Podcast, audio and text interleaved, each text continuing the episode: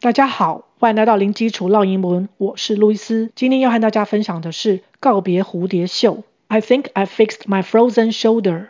Good for you. How did you do it? Remember the resistance band? I use it to stretch my shoulders every day. The exercises help improve shoulder mobility. Well, I should also do some training to get rid of my bingo wings. 分别是指什么意思呢？？I think I fixed my frozen shoulder. 我觉得我治好了我的五十肩了。Think 是认为、觉得，th 舌头要伸出来。Think, think. Fixed 是 fix, f-i-x 的过去式，原本是指修理、修复，它也可以当做解决问题。所以这边呢是指把一个症状给解决掉。中文也可以翻译成治疗好。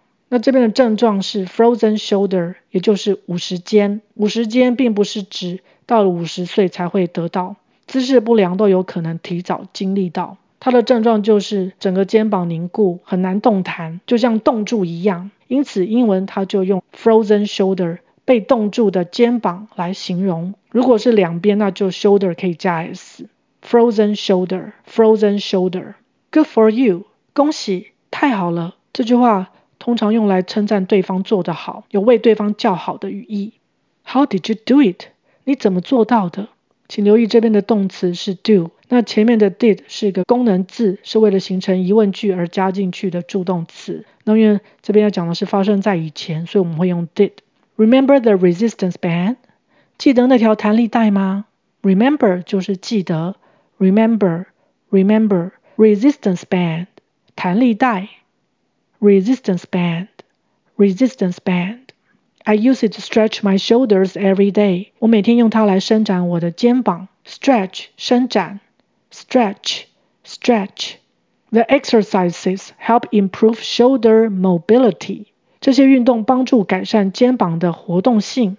Exercises 是健身锻炼的复数形，因为有很多组运动的动作，这个时候后面的一就要读出来。Exercises。 exercises improve 改善 improve improve mobility 我们看到里面有个 mob mob 基本上它是跟 move move 移动搬家这个动词是同一个家族，都跟移动有关，所以 mobility 是指活动性、移动性。mobility mobility well I should also do some training to get rid of my bingo wings 嗯，我也应该来做一些训练，来摆脱我的蝴蝶袖。Should 是应该点点点，do some training 就是指做一些训练。Training 是 train T R A I N 训练，再加上 I N G 把它名词化。那请留意 training 这个名词是不可数的。Get rid of 是一个动词片语，也就是摆脱、去除、丢弃点点点。Bingo wings 是指蝴蝶袖。Bingo 就是玩宾果游戏，而 wings 是翅膀的复数形。因为玩宾果游戏获胜的人会很激动的把手举起来，如果他有蝴蝶袖的话，那他的手臂下方的肌肉就会震动，就像个翅膀一样。所以英文就用宾果翅膀来称呼蝴蝶袖，Bingo wings。OK，我们再来复习一次。I think I fixed my frozen shoulder.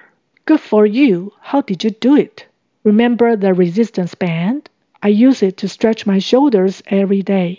The exercises help improve shoulder mobility. Well, I should also do some training to get rid of my bingo wings. OK，今天就分享到这儿，感谢收听零基础绕英文，下回见。Thanks for listening. I'll talk to you next time. Bye.